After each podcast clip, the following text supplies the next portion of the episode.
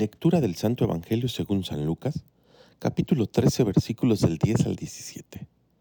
Un sábado estaba Jesús enseñando en una sinagoga.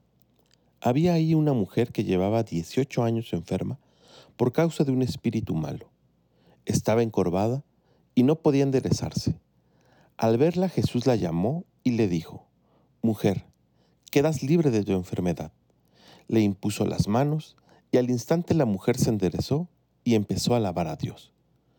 Pero el jefe de la sinagoga, indignado de que Jesús hubiera hecho una curación en sábado, le dijo a la gente, hay seis días en la semana en que se puede trabajar. Vengan pues durante esos días a que los curen y no el sábado.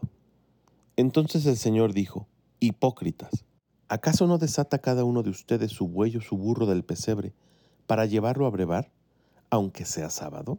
Y a esta hija de Abraham, a la que Satanás tuvo atada durante 18 años, ¿no era bueno desatarla de esta atadura aún en día sábado?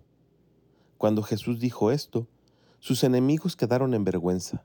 En cambio, la gente se alegraba de todas las maravillas que él hacía. Palabra del Señor.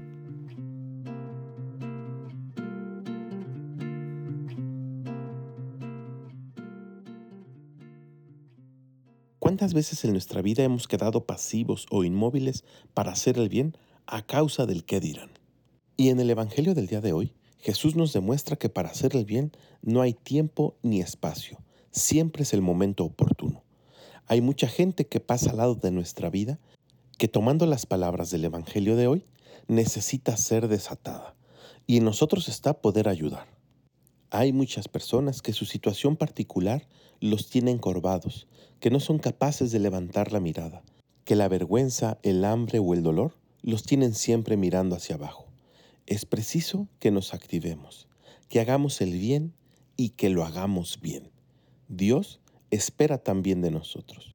Pidámosle al Espíritu Santo que abra nuestros ojos y nuestros sentidos para ser capaces de reconocer a aquellas personas que necesitan ayuda.